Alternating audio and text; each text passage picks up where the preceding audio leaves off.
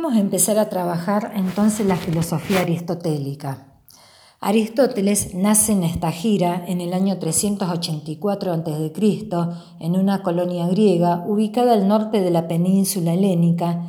Eh, su familia eh, principalmente estaba compuesta por médicos quienes eran allegados a la corte macedonia. Aristóteles se va a establecer a los 17 años en Atenas con el fin de estudiar en la Academia de Platón, donde permanecerá durante 20 años hasta la muerte de Platón.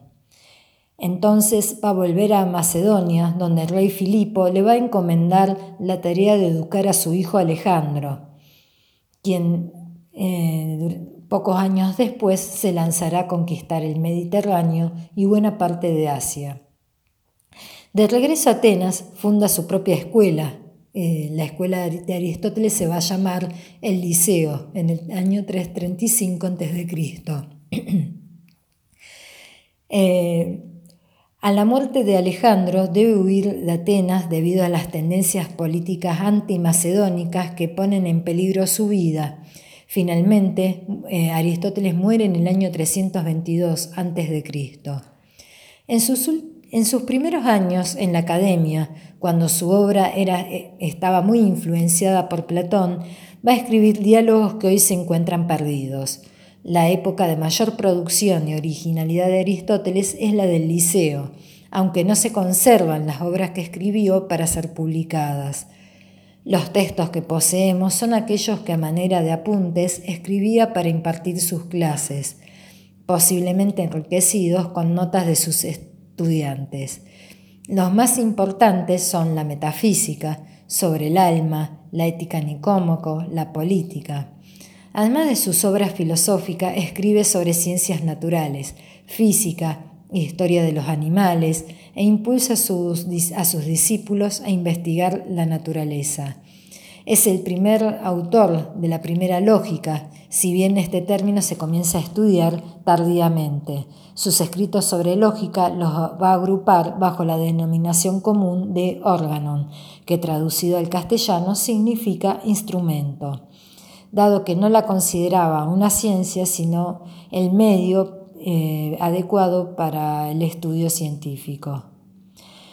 La influencia de Aristóteles sobre la cultura occidental fue muy importante. Eh, eh, podemos decir que la influencia de Aristóteles va a tener su sello durante la Edad Media, va a llegar hasta el Renacimiento. Y la gran síntesis doctrinal eh, de su filosofía va a ser llevada a cabo por Santo Tomás de Aquino en el siglo XIII. Resultado de esta síntesis vamos a tener la filosofía aristotélica tomista, eh, que hoy por hoy en los países católicos sobre todo cuenta con adeptos. Vamos a ver entonces el contexto de los últimos días de la polis, Aristóteles va a llegar a Atenas por primera vez para ingresar a la Academia de Platón, sin duda atraído por la fama del maestro. En ese entonces Platón se encontraba en Siracusa intentando llevar a la práctica su proyecto político y un tiempo después volvería a esta ciudad con el mismo fin. Eh, los tres viajes de Platón a Siracusa son posteriores a la tiranía de los 30 y a la muerte de Sócrates, Vale decir entonces que se producen en plena crisis de Atenas y debido a la decepción de Aristóteles, eh, de, perdón, de Platón con la democracia. Eh, vale la pena acordarse en este, eh, en este momento entonces que Platón pretendía instalar un gobierno aristocrático de filósofos. La polis se encontraba en este contexto en un proceso de rápida decadencia. El avance de los macedonios, primero con Filipo y luego con su hijo Alejandro, marca el fin de la autonomía de Atenas y de la democracia. Alejandro somete no solo a, parte de a los pueblos griegos, sino también a los pueblos africanos, asiáticos, a Persia y Egipto, que pasan a ser parte del imperio macedónico. Por primera vez, los griegos conocen la forma imperial de gobierno. Si bien el imperio de Alejandro va a durar poco, ya que se desgrega poco después de su muerte, eh, va a ser el primer imperio eh, de la historia occidental.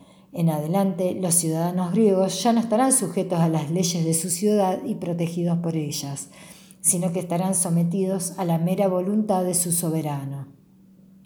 Vamos a ver entonces eh, las líneas de continuidad y de ruptura entre Platón y Aristóteles. Lo primero que es interesante observar es que no va a existir entre Aristóteles y Platón la línea de continuidad doctrinaria que se da entre Platón y Sócrates. No obstante, podemos decir eh, que eh, Aristóteles eh, se encontraba preocupado por los mismos problemas que su maestro Platón. Aristóteles va a pensar soluciones diferentes a las que piensa Platón. En las obras filosóficas de Platón vemos que están centradas sobre todo en una filosofía de corte teorética centrada en los conceptos, en tanto la filosofía aristotélica eh, se aboca más bien a explicar la realidad, el cambio, la individualidad, entendiendo eh, como primordial explicar la la relación que existe entre la observación y la experiencia. Al igual que Sócrates, Platón va a considerar que el, que el, conocimiento verdadero o episteme solo puede dirigirse a un objeto universal, necesario e inmutable. Ese objeto universal, necesario e inmutable, eh, Platón lo va a llamar idea. Aristóteles, fiel a esta premisa, va a decir que no hay ciencia de lo individual ni de lo que se cambia o se transforma. Si bien Sócrates nunca va a precisar el estatus ontológico de los conceptos morales que tanto le preocupaban a Platón, convirtió el concepto socrático en idea contraponiéndola a la cosa sensible de tal manera que terminó separándolas y alejándolas en dos mundos diferentes.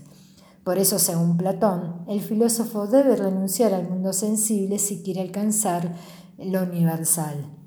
Platón entiende entonces las ideas como Parmenides entiende el ser, es decir, las ideas son inmutables, únicas, ajenas al mundo físico, ya que el mundo físico está sujeto al cambio y al devenir. Aristóteles, en cambio, no desatiende el mundo físico, sino que más bien la naturaleza en perpetuo cambio o transformación va a ser su objeto de estudio. Este es entonces el principal punto de diferencia entre Aristóteles y Platón. Para Platón, eh, el conocimiento de lo que es universal trasciende el mundo físico, mientras que para Aristóteles el conocimiento universal se encuentra inmanente a las cosas en el mundo físico. Dado que las ideas se encuentran en el mundo sensible, para Aristóteles no existen dos mundos, como existía así para Platón. Eh, solo es real para Aristóteles el mundo físico. Vamos a ver entonces cómo llega a esta conclusión Aristóteles. Por supuesto que va a llegar eh, a esta conclusión criticando la teoría de las ideas de Platón. A medida que la reflexión de Aristóteles va madurando, va a advertir los principales puntos débiles del platonismo. Eh, uno de los que más revisa es la afirmación de que existen dos mundos, uno sensible y otro inteligible. Según Aristóteles, esto implica una innecesaria duplicación de la realidad. Postular que existen cosas en sí ideas para hacernos comprender qué son las cosas sensibles es una mala explicación ya que nos lleva a analizar dos entidades en lugar de una. A su vez, la manera en cómo Platón da cuenta de la relación entre la idea y la cosa sensible tampoco es, eh, le cierra desde el punto de vista teórico a Aristóteles. Platón habla de modelo, copia y participación de las cosas sensibles en lo inteligible, pero no aclara cómo se da dicha participación o cómo se produce la copia a partir del modelo. Por eso Aristóteles considera que el uso de estos términos es metafórico y no conceptual. A su vez, Platón da a entender que las ideas son causa de las cosas sensibles, aunque nunca va a explicar que este, este concepto de causa. Quien lo va a hacer finalmente es Aristóteles. Pues eh, Platón no encuentra la manera de explicar cómo la idea de árbol, por ejemplo, es capaz de generar un árbol. Aunque Platón, en sus últimos diálogos como el Timeo, habla de un demiurgo o artesano divino que crea el mundo sensible teniendo como modelo las ideas, eh, no termina de explicar cómo eh, la idea de causa eh, genera las cosas sensibles. Más que... Entonces, para ir redundiendo esta idea, eh, vemos entonces que Aristóteles no va a quedar satisfecho con esta explicación y más que en una finalidad o meta de las cosas impuesta desde afuera, Aristóteles va a pensar la finalidad interna de las cosas mismas es decir, la acción del inteligible sobre lo sensible es inmanente y no trascendente. A su vez, eh, Aristóteles nos va a decir que si el universal, según Platón, es modelo de todas las cosas sensibles incluidas en él, cada cosa sensible, por pertenecer a varios géneros, tendría varios modelos. Así las ideas llegarían a ser más numerosas que las cosas sensibles. Por ejemplo, si digo este perro, en tanto cosa sensible, pertenece a los géneros perro, mamífero y animal. Y por lo tanto, todos estos eh, géneros serían modelos de este perro, lo que implicaría para, desde el punto de vista de Aristóteles, multiplicar la explicación hasta el infinito. Vamos a ver entonces eh, que la filosofía aristotélica se va a constituir en término a un concepto griego, usía, que traducimos como sustancia. Aristóteles va a conceder plena realidad al mundo físico, deberá buscar en él entonces los universales, ideas o esencias con los que trabaja la ciencia. Para Platón solo eran reales las ideas, Solo a ella les cabe la denominación de ser en sí. Aristóteles, en tanto, tiene una va a tener una concepción mucho más matizada del ser. Aristóteles va a decir que hay varios modos de ser. Dos de ellos son fundamentales, el ser en sí y el ser en otro. Aristóteles va a decir que el ser en sí o sustancia Está caracterizado por ser un compuesto, eh, en griego sínolo, sínolon, compuesto o reunión indisoluble de dos coprincipios, materia y forma. La materia es el sustrato, aquello de lo cual algo está hecho. Eh, la sustancia, forma, es aquello que es la sustancia y también lo que hace que la sustancia sea lo que es. Por ejemplo, si la sustancia fuera este lápiz, su materia es madera y su forma ser lápiz. Em,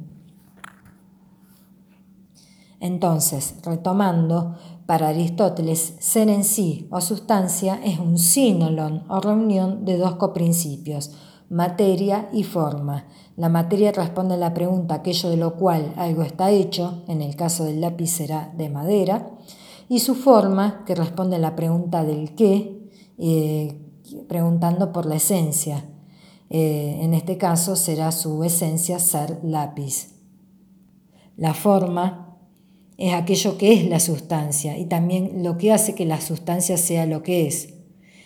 Eh, por eso hablamos que cuando preguntamos por la forma, estamos preguntando de modo sinónimo por la esencia y en el caso del lápiz, eh, será su ser lápiz.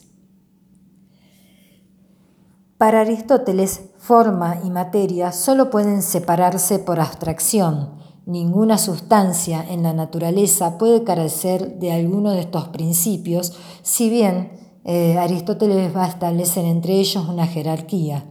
Es decir, la forma es anterior y más real que la materia. La materia es pasiva e indeterminada y va a recibir su determinación de la forma, que es activa y determinante. Por ejemplo, la forma mesa es lo que hace que la materia madera sea una mesa y no una silla. Como venimos viendo entonces, la forma se encuentra en la cosa sensible, es inmanente a ella y no está separada de ella, como si lo estaba para Platón. La forma o esencia aristotélica equivale entonces a la idea platónica. A veces eh, la llama Aristóteles sustancia segunda, a diferencia de la sustancia primera que es el ente, el individuo real y concreto. Por ejemplo, si yo llamo sustancia primera a este lápiz, su sustancia segunda será lápiz. Si la sustancia primera es Pedro, su sustancia segunda será hombre. Es preciso aclarar que para Aristóteles cuando dice forma no se refiere a una figura geométrica de algo, como puede ser un cuadrado, sino que se sería una cualidad, una forma esencial eh, vale decir, eh, cuando habla de forma, eh, está hablando de la esencia. La materia no siempre es un sustrato físico material. La materia es aquello de lo cual algo está hecho, es decir, el contenido de algo. Vimos lo que es entonces el ser en sí para Aristóteles. Vamos a ver qué es el ser en otro. Eh, para Aristóteles, eh, entonces, él llama sustancia, o, en griego usía, todo aquello que puede ser sujeto en una predicación. Eh, entonces, una sustancia puede ser este pájaro. por un ejemplo, este pájaro es marrón. Este pájaro es sustancia, en tanto que lo que puede predicarse en torno a este pájaro, eh, Aristóteles lo va a llamar accidentes o ser en otro. Eh, al conjunto de sustancia y accidentes eh, lo va a denominar categorías. Estas pueden definirse como modos o las categorías serían los modos o maneras generales de hablar o predicar acerca del ser. Los accidentes son nueve. El primero es la cualidad, cuando hablamos de la cualidad eh, decimos lo bueno, lo malo, lo triste, la cantidad, mucho, pocos, relación, ser mayor, ser padre de, categoría eh, de lugar, aquí, en Atenas, en la plaza, tiempo, hoy, frecuentemente, acción, hablar, caminar, pasión o pasividad, ser interrogado, ser alimentado, eh, posición de pie sentado, posesión, vestido o calzado. Entonces, para que se entienda un poquito más de lo que está hablando Aristóteles cuando habla de las categorías o predicamentos generales acerca del ser, vamos a usar ejemplos para que quede más claro. Cuando decimos, eh, por ejemplo, Sócrates está en el liceo, Sócrates eh, vendría a ser la sustancia, y cuando hablamos de, acerca de Sócrates como que está en el liceo, estamos aplicándole a esta sustancia un ser en otro, eh, que es la eh, categoría eh, del lugar, está en el liceo. También puedo decir que Sócrates es calvo, entonces ahí voy a hablar de una categoría de cualidad. Yo podría decir, Sócrates es hijo de eh, Jantipa, y entonces ahí estoy usando la categoría o ser en otro, o accidente eh, de relación. Yo podría decir, eh, Aristóteles se encuentra de pie, y estaría usando en torno a esta sustancia la categoría o predicamento de posición o estado.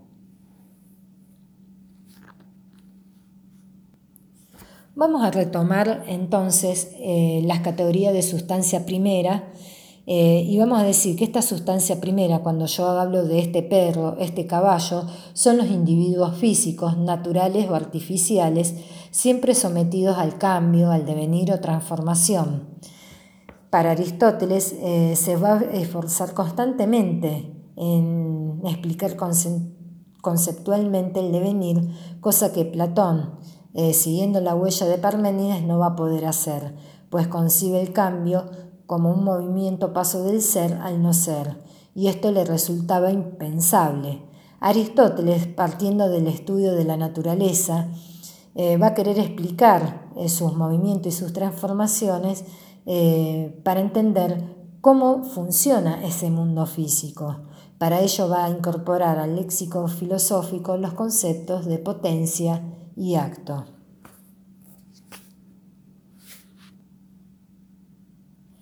Para Aristóteles, el proceso de transformación de los individuos en el mundo sensible se hace pensable si concebimos un ser que sea capaz de producir una entidad nueva, como puede ser, un ejemplo, una semilla. Para eso tiene que darse un sustrato permanente, indeterminado, capaz de admitir determinaciones contrarias. En cada una de estas etapas de proceso o devenir o cambio se va dando una organización cada vez más compleja que apunta hacia el resultado final, que es la aparición del organismo maduro. Eh, Aristóteles va a utilizar para explicar el movimiento el concepto de causa. Eh, va a utilizar para explicar entonces eh, el movimiento cuatro tipos de causas una primera causa es la causa material, que es el sustrato permanente e indeterminado que va cambiando, por ejemplo, la madera, que se convertirá en una mesa. Eh, a su vez va a hablar de la causa eficiente o motriz y se refiere acá a la gente que actúa desde fuera produciendo los cambios eh, que da impulso al desarrollo, por ejemplo, el carpintero que construye la mesa. La causa formal es la forma específica o esencia o sustancia segunda que determina la materia, por ejemplo, la forma mesa que el carpintero imprime a la madera, eh, sería esa forma o sustancia segunda de la que habla Aristóteles. Eh, por último, la causa final es la meta u objetivo del proceso de cambio, es una perfección, un modelo de desarrollo. Por ejemplo, el fin del carpintero es hacer una mesa, un mueble que sea útil para apoyar libros, eh, para comer, para que sirva de adorno. La causa eficiente y final se identifican con la causa formal. Esto es, patente cuando analizamos los ejemplos de cambios en seres vivientes. En el niño que crece, la causa formal es la esencia o forma humana. Todo su desarrollo está encaminado a la perfecta realización de esta forma, que el niño se transforme en un ser humano cabal como causa final. En el mismo ejemplo, la causa eficiente sería su padre, pues al darle al niño la forma humana, eh, para que también él la posea en acto. Así, en definitiva, materia y forma son dos coprincipios del devenir, pero ellos mismos no cambian. Lo que deviene es el individuo, por ejemplo, el niño. La materia no deviene porque ella es el sustrato del cambio y la forma tampoco porque ella es el principio y motor hacia el que el fin tiende. La relación entre materia y forma no es entonces una oposición eh, ni se excluyen una a la otra totalmente. La materia siempre tiene alguna forma, solo que la posee en potencia, de manera imperfecta aunque no realizada. Cuando esta forma llegue a realizarse, estará en acto. Los conceptos de materia y forma, tomados dinámicamente, es decir, desde el punto de vista del devenir o el cambio, transformación, se va a traducir en los conceptos de potencia y acto, respectivamente. Potencia significa posibilidad, es lo que puede llegar a devenir algo, es el ser efectivo, la realidad. De esto se deduce la anterioridad y la mayor perfección del acto es decir, de la forma con respecto a la potencia o materia. La semilla, por decir un ejemplo, es potencialmente una planta, porque puede llegar a ser planta en, en acto. Y dado que la semilla solo puede llegar a ser planta por acción de otra cosa en acto, por ejemplo, el sol, la humedad, su potencia supone ya un acto. El pasaje de la potencia al acto eh, es lo que entendemos por, como movimiento o cambio. Para que ésta tenga lugar es necesario la intervención de otro ser en acto. Por ejemplo, Para que la madera en potencia llegue a transformarse en cama, cama en acto, es necesario un ser en acto, el carpintero, que actualice la potencialidad de ser cama presente en la madera.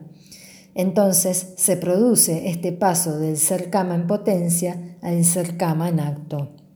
Aristóteles, va a lograr pensar el cambio como pasaje del ser en potencia al ser en, acto, evitando describir el cambio como un pasaje del ser al no ser, tal como lo entendían Platón y Parménides, eh, lo que es desde su punto de vista contradictorio.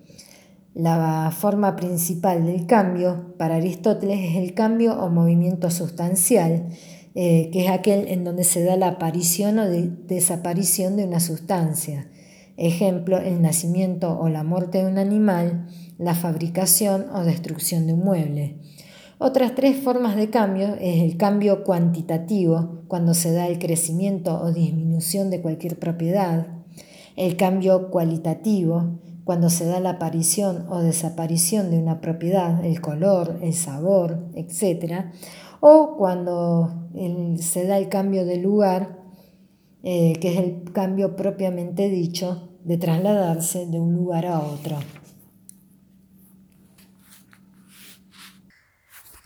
Para seguir pensando un poco más este concepto de potencia y acto para explicar el tema del devenir en movimiento, pensémoslo a partir de ustedes mismos.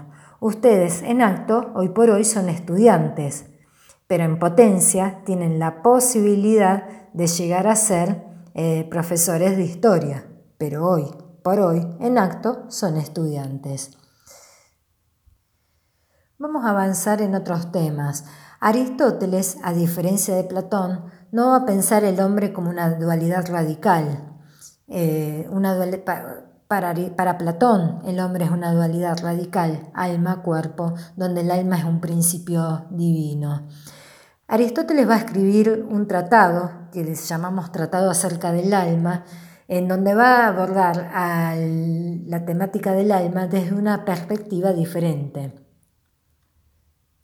Eh, hasta entonces, en la filosofía griega, el tema del alma va a aparecer asociada con insistencia a concepciones y creencias de tipo religioso, eh, hablándose acerca de su inmortalidad, la transmigración de las almas, las culpas y castigos según el tipo de vida que haya llevado.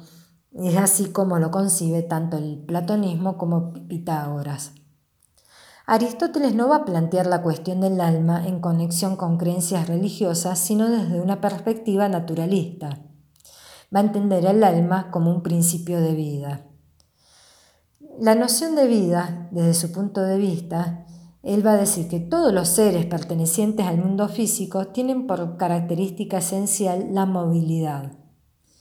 Eh, los seres eh, se dividen desde su punto de vista en seres inanimados, aquellos que no tienen vida, y seres animados, aquellos que poseen un principio que les otorga la vida.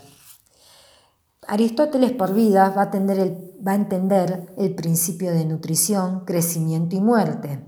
Para Aristóteles va a distinguir distintos grados de perfección en la escala de los seres animados. Eh, yendo de lo inferior a lo superior, en el nivel más básico nos encontramos con las plantas que tienen un alma vegetativa pero carecen de sensibilidad. Eh, las almas, eh, el alma vegetativa propia de la planta solamente tienen una vida nutritiva. En cambio, los animales, además de, de sumar el alma vegetativa, suman el alma sensitiva los animales eh, poseen sensaciones. por encima de esta jerarquía vamos a encontrar al hombre. El hombre marca el grado supremo en la escala de los seres vivientes y sintetiza todas las perfecciones de los seres anteriores, pero se distingue y lo supera a todos por su alma intelectiva. Es decir, que entonces en el hombre se da eh, en esa alma intelectiva la subsunción del alma tanto vegetativa como sensitiva. Para Aristóteles eh, va a abordar el alma tratando de conocer entonces cuál es, eh, cuál es su esencia, pero para llegar a conocer cuál es la esencia del alma, Aristóteles va a estudiar primero sus propiedades. Entiende por propiedades los modos de actuar propio y particular de las cosas. Aristóteles va a decir que el conocimiento es captar esencias, es decir, que, lo que eh, la esencia es lo que hace que una cosa sea lo que es y no otra cosa. ¿Cómo se capta entonces esa esencia? A través de sus propiedades, todo aquello que caracteriza a las cosas. Entonces, vamos a ponerlo en un ejemplo para que se entienda de qué estamos hablando. Cuando hablamos de esta mesa, eh, su esencia, no puedo conocer lo que es la mesa en sí misma, pero sí puedo conocer la mesa eh, tomando en cuenta sus propiedades. Y puedo decir que la mesa es blanca, que tiene cuatro patas, que es cuadrada, que esa mesa está en el aula, por ejemplo. Eh, ¿Cómo aplicaríamos esto al tratado del alma? El alma eh, va a ser conocible por sus afecciones, es decir, por sus sentimientos, por sus deseos, eh, es que vamos a conocer cómo se da la unión del alma con el cuerpo. Para Aristóteles eh, es posible elaborar una teoría del hombre teniendo que recurrir a un principio ilemórfico que ya había expuesto en la metafísica. Vamos a decir, antes de seguir desarrollando entonces el Tratado del Alma, que este término metafísica, que podemos traducirlo como lo real, la realidad, no es un término propio de Aristóteles, sino de un discípulo de Aristóteles que se llamó Andrónico de Rodas. Andrónico, cuando quiso ordenar la biblioteca aristotélica, se encontró con los libros acerca de la física que trata de aquellos entes que tienen el principio del movimiento y del cambio, y cuando se encuentra con los rollos que habla acerca de aquello que trasciende este principio de movimiento y cambio, al no saber dónde ubicarlos dentro de la biblioteca, inventa esta palabra que es metafísica, todos aquellos principios que están más allá del mundo físico. Retomando entonces el estudio del hombre, Aristóteles va a decir que la sustancia Recordemos que este término sustancia usía eh, no es eh, eh, de invención de Aristóteles, sino que ya tiene cierta permanencia en el suelo griego. Para Platón, la sustancia la define como la forma, Sócrates la definía como la esencia, en cambio, Aristóteles va a decir que la sustancia es un individuo concreto eh, compuesto de dos coprincipios, materia y forma, donde la materia es un principio constitutivo de la realidad sensible y sirve de sustrato para la forma. Eh, para llegar a conocer la materia nos preguntamos de qué está hecho. La madera es el sustrato de la forma del mueble. Si le eliminamos la materia, eliminaríamos las cosas sensibles para Aristóteles. La materia es indeterminada y únicamente puede transformarse y actualizarse en algo determinado si recibe esta determinación de la forma. La materia, desde un punto impropio, es sustancia. En cambio, la forma es el principio que determina, actualiza realiza la materia constituye su esencia, aquello que hace que una cosa sea lo que es. La forma es la sustancia propiamente dicha. La forma, oídos, no es como en Platón una forma trascendente al mundo sensible. Esa forma, oídos, en Aristóteles es un elemento intrínseco, constitutivo de la cosa misma, es una forma que se encuentra in situ en la materia. El individuo o sustancia primera entonces es un compuesto o reunión, sínolon en griego, de dos coprincipios, materia y forma. Esto si pensamos al individuo, a esta sustancia primera desde un punto de vista eh, estructural. Si pensamos eh, entonces eh, la sustancia desde el punto de vista del movimiento o devenir, aplicando los conceptos de potencia y actos, Aristóteles cree resolver con estos dos conceptos, potencia y acto, el problema del devenir o el cambio que no había podido solucionar la filosofía anterior. Aristóteles va a entender el cambio como la transformación, cómo a partir de una apariencia de ser surge otra apariencia de ser. La materia va a decir que es a la potencia lo que el acto es a la forma donde la potencia es la capacidad de asumir o recibir la forma. Por ejemplo, el bronce es potencia de la estatua porque es la posibilidad, capacidad efectiva de asumir la forma estatua. Eh, la forma es lo que da su sello, la que imprime el ser en las cosas. La forma es la actualización de esa, de esa capacidad eh, de esa realización o perfección. En el mundo físico nos va a decir Aristóteles que no se da ni la pura potencia ni el acto puro.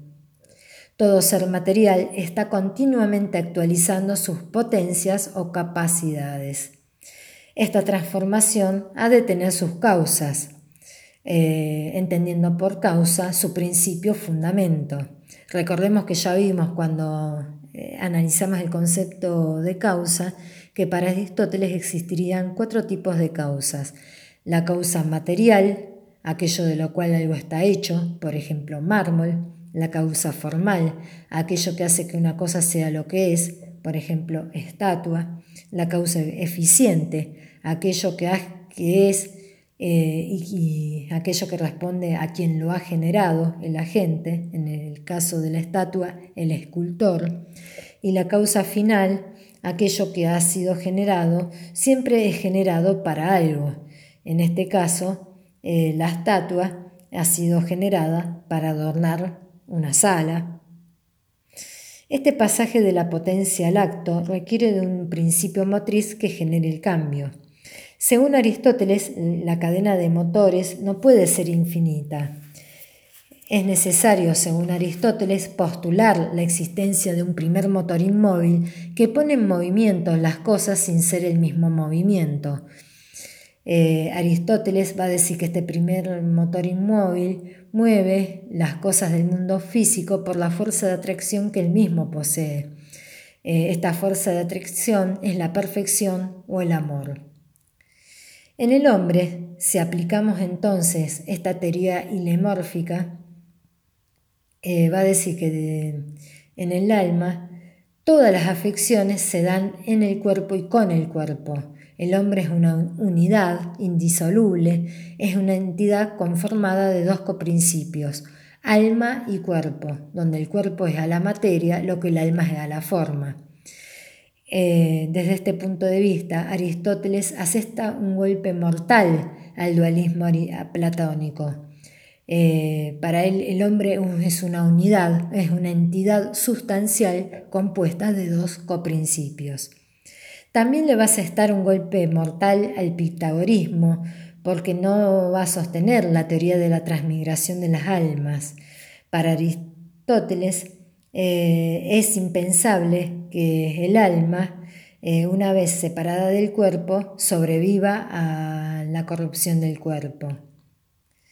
Esto, desde su punto de vista, es impracticable. Para Aristóteles, en cambio, contra el pitagorismo va a decir que cada cuerpo posee una forma y en virtud de su forma posee una estructura peculiar. Por ende, eh, cada forma actualiza la materia que le es propia y que le es connatural, por lo tanto el alma no puede migrar de cuerpo en cuerpo. Para Aristóteles, cada cuerpo tiene una forma y una figura que le es propia y no puede recibir un alma cualquiera. El hombre, entonces decimos que es un compuesto material, eh, cuyo sustrato es pura potencialidad es decir, que el cuerpo es capacidad de llegar a ser, mientras que el alma es la forma, actualidad o entelequia, es decir, el alma es principio de vida. El cuerpo tiene vida pero no es vida, constituye un sustrato material cuya forma y acto es el alma. El cuerpo tiene vida en potencia. El alma va a ser entonces para Aristóteles la entelequia primera de un cuerpo que en potencia tiene vida. El alma es la forma o actualización de un cuerpo. El alma es la que informa el cuerpo.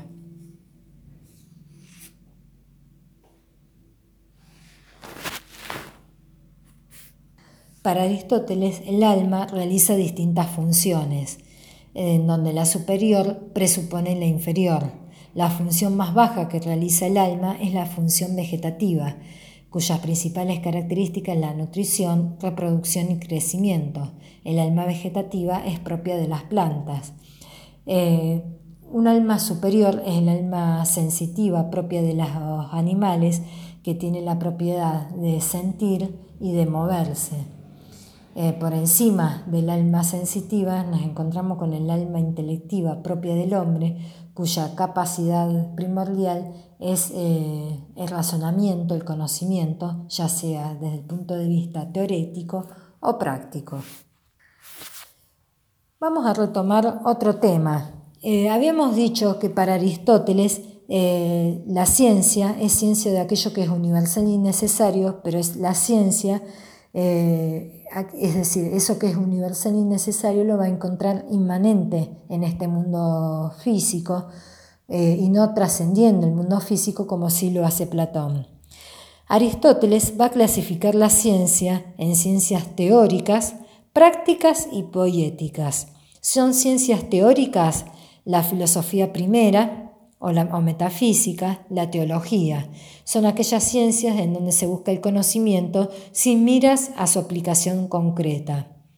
Las ciencias prácticas para Aristóteles son la ética, la política y la economía. Las ciencias prácticas son aquellas en donde se busca el conocimiento con la intención de mejorar la vida humana. Las ciencias poéticas eh, son aquellas ciencias en donde se busca el saber con miras a lo que el hombre produce con sus propias manos. En este caso tenemos la retórica, eh, la poética. Hablábamos entonces de la metafísica como una filosofía primera.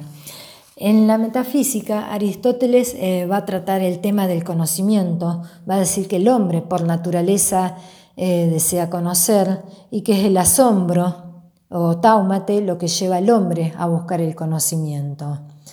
Este conocimiento que es innato en el hombre se va a dar en distintos grados.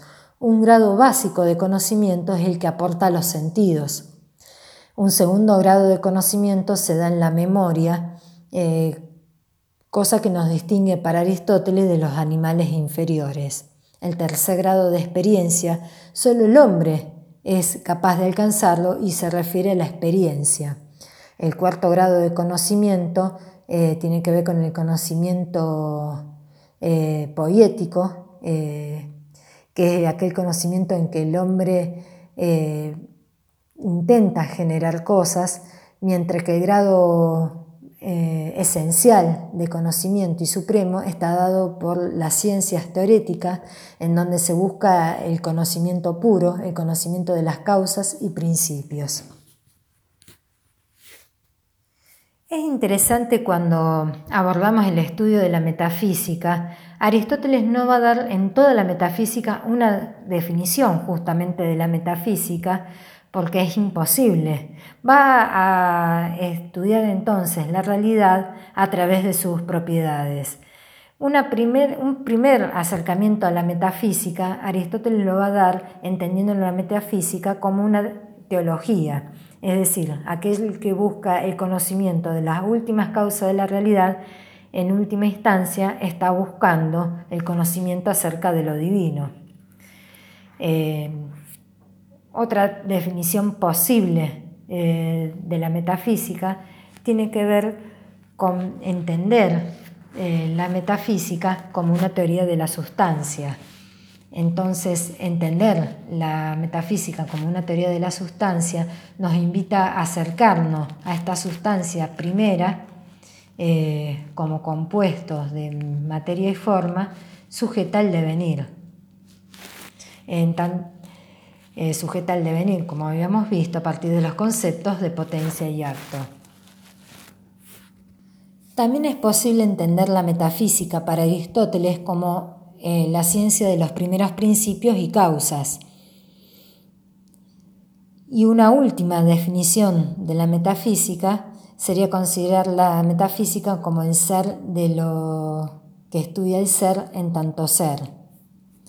Y acá hace una diferencia entre la filosofía primera y las demás ciencias eh, particulares. En tanto, las ciencias particulares toman como objeto de estudio una región o parte del ser, mientras que la filosofía primera investiga al ser como una totalidad. Habíamos dicho anteriormente que para Aristóteles existen tres tipos de conocimiento. El teorético, que es buscado por sí mismo, eh, el práctico, buscado para servir como regla de conducta, y el productivo, que sirve como medio para lograr obras bellas y útiles. La ciencia práctica más elevada para Aristóteles es la política, la cual incluye también el aspecto social del hombre. Hoy podríamos llamarla ciencia social, de la que depende la ética o estudio del carácter. Tanto la ética como la política de Aristóteles han tenido una enorme influencia sobre la cultura medieval y moderna. Sobre la ética aristotélica, la primera podemos decir que es la primera ética eh, organizada filosóficamente, de modo sistemático. Eh, se trata de una ética teleológica, donde el fin supremo del hombre consiste en alcanzar la felicidad hablamos de una ética teleológica, eh, viene de un término griego que es telos o fin. Por eso decimos que en esta ética el principal fin de la vida humana es alcanzar la felicidad. Con respecto a la política que la van a trabajar más adelante eh, con Victoria, eh, la misma está contenida en diversos tratados, posiblemente escritos en diferentes épocas Aristóteles se refiere en este tratado de la política a la familia, al Estado, a la economía, las formas de gobierno en general. Si bien tanto la política como la ética son coherentes con el resto de su sistema, eh, sus concepciones políticas eh, tienen un basamento en buena medida empírico procediendo a partir de la recolección de datos históricos de los que va a inferir conclusiones universales.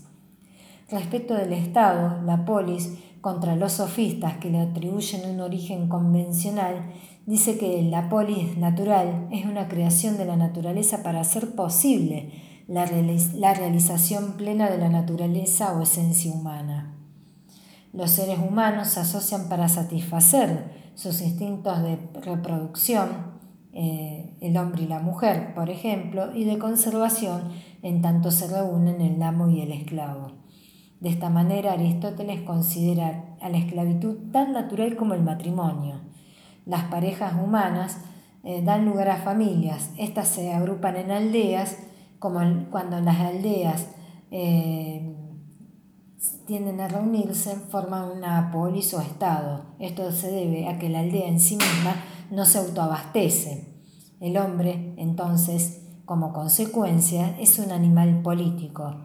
Como esto implica decir que la naturaleza primigenia del hombre es vivir dentro de los límites de la comunidad política. También considera Aristóteles natural el sometimiento de la esposa a su marido y de los hijos al padre.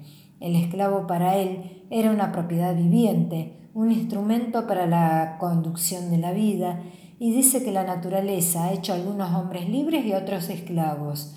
Estos últimos poseen una naturaleza inferior, los esclavos, razón por la cual el amo puede mandarlos despóticamente. La mujer, en cambio, tiene una facultad deliberativa pero no autoridad, ya que la autoridad va a, residir en el marido. Las jerarquías, según Aristóteles, se han originado en la naturaleza misma y es ventajoso para el inferior obedecer a su superior.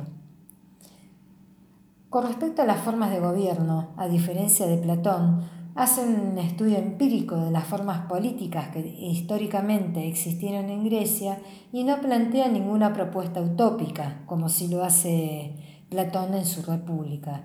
Pero de manera similar a Platón, afirma que la monarquía y la aristocracia son las formas más perfectas de gobierno, aunque cree que para determinar cuál es la mejor forma de gobierno para un pueblo hay que tener siempre en cuenta la naturaleza de este pueblo. Aristóteles va a morir finalmente en el año 322 a.C.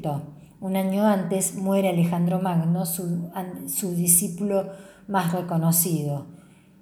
Poco más tarde va a desmembrarse su imperio. Atenas, sometida primero al dominio de Alejandro, caerá poco después bajo el, poder de los romanos. Desaparece así la vida política tal como la conocieron Platón y Aristóteles. Eh, los atenienses pierden la, eh, pierden la autonomía de su ciudad que es absorbida por un proceso de centralización. El ciudadano, impotente ante el poder del imperio, se refugia en su individualidad, decepcionado ante la desaparición de la esfera pública tal como la había conocido. Se vuelca entonces hacia la actividad privada. Los sabios ya no pueden aspirar a gobernar. El ideal predominante no será entonces el conocimiento o la teoría, sino el dominio de sí mismo. A partir de este momento, la filosofía se transformará entonces en una guía práctica para la vida. La antítesis entre ciudad y Estado, una, situación desconocida hasta entonces en el mundo griego, eh, y la consecuente inseguridad que va a generar, lleva a los individuos a la búsqueda de consuelo y consejo. Necesitan una nueva identidad, una guía moral, y esta se la proporcionará la filosofía. Bueno, vamos a dejar acá, eh, seguiremos entonces en otro audio.